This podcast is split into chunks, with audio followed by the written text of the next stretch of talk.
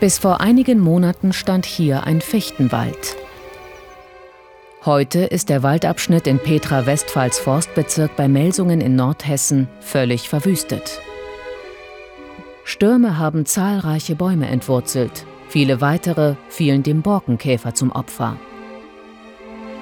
Für uns als Forstleute ist es einfach dramatisch zu sehen, äh, das, was man hier über Jahrzehnte gepflegt hat, äh, dass im Endeffekt dieser Wald verschwindet äh, und im Endeffekt vom Borkenkäfer aufgefressen wird.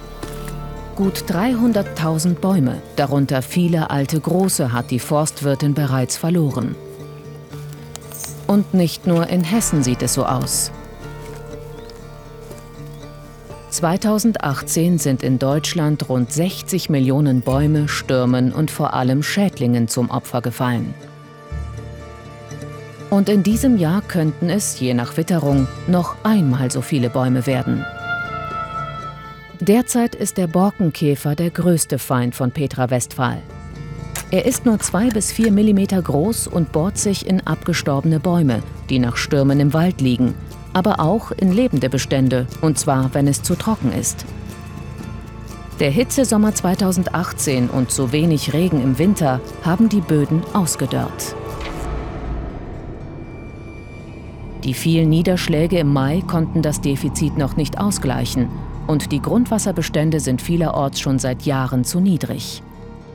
Flachwurzelnde Fichten gelangen erst gar nicht bis zum Grundwasser. Die Folge Trockenstress und schwindende Abwehrkräfte. Die Käfer bohren sich von außen durch die Borke äh, hier in den Baum hinein, fressen dann in der Borke ähm, Gänge nach oben und nach unten. Das sind die Weibchen, die diese Gänge fressen, legen dort an der Seite ihre Eier ab. Und aus den Eiern schlüpfen dann die Larven, die Horizontalgänge äh, wiederum unter der Borke fressen. Und diese Gänge sind dann im Endeffekt die, die die Nährstoffbahnen des Baumes abschneiden.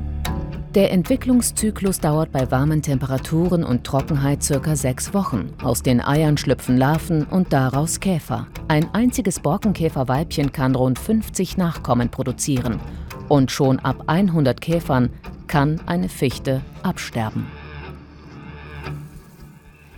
Viel Zeit zu handeln bleibt also nicht. Deshalb suchen Petra Westphal und ihre Mitarbeiter nach Bohrmehl und Harztropfen, die beim Einbohren der Käfer entstehen. Letztes Mal haben sie zehn befallene Fichten entdeckt. Heute sind es schon 40.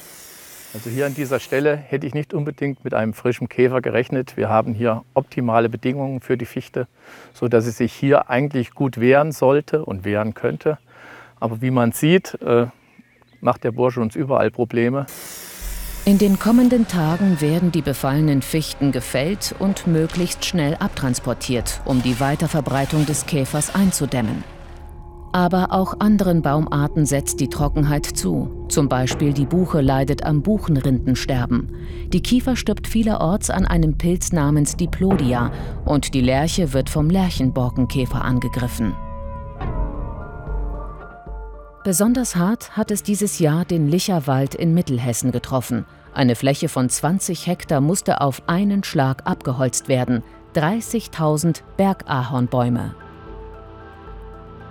Übrig sind jetzt nur noch diese Hackschnitzelberge. Schuld war hier ein eingewanderter Krankheitserreger, der Rußrindenpilz. Er sitzt unter der Rinde seines Wirts. Ist dieser geschwächt, bildet der Pilz Fruchtkörper aus. Es entsteht dann ein dunkles, flaches Geflecht mit massenhaft rußartigen Sporen, die sich mit dem Wind verbreiten und beim Menschen schwere allergische Reaktionen hervorrufen können. Revierförster Jörg Hessler und seine Kollegen konnten sich wochenlang nur mit Atemmasken im Wald bewegen. Es war sehr erschreckend, weil das so bis zu dem Zeitpunkt, diesem Ausmaß, wohl in ganz Deutschland nicht vorgekommen ist. Es gab immer wieder Fälle in Stadtparks von einzelnen Bäumen, aber dass jetzt nach diesem katastrophalen, trockenen Sommer 2018 eben das in diesem Ausmaß hier auftritt, ist eigentlich die Vollkatastrophe. Auf einigen Abschnitten hat Jörg Hessler mittlerweile Küstentannen, Roteichen und Kiefern gepflanzt, in der Hoffnung, dass sie besser mit den Klimabedingungen auskommen. Petra Westphal wird in ihrem Revier bei Melsungen erstmal nichts pflanzen. Es soll wachsen, was sich von selbst aussät. Denn in Zukunft sollen hier möglichst viele unterschiedliche Bäume gedeihen.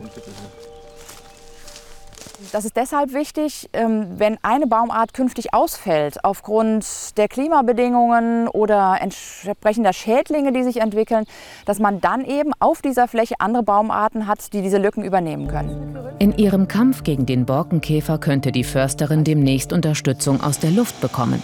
Forstwirtschaftler und Drohnenspezialisten entwickeln gerade eine Spezialdrohne mit Gassensoren. Sie hat einen Rüssel und soll das Harz erschnüffeln, das austritt, wenn sich der erste Borkenkäfer in den Baum eingebohrt hat. Und damit machen wir eigentlich das, was ja der Borkenkäfer selber auch macht. Er folgt dieser Geruchsspur bis zu dem befallenen Baum und bohrt sich dort ein. Gut, wir detektieren den Baum dann, sodass er entnommen werden kann. Und das in einem sehr frühen Stadium, bevor sich der Käfer weiter vermehren kann. Noch ist die Schnüffeldrohne allerdings nicht marktreif. Doch selbst wenn sie bei der Bekämpfung des Borkenkäfers helfen sollte, unsere Wälder werden sich verändern. Klimaprognosen zufolge wird es in Zukunft sehr viel weniger Fichten und Buchen bei uns geben. Welche Bäume tatsächlich dem Klimawandel standhalten, wird sich noch zeigen müssen.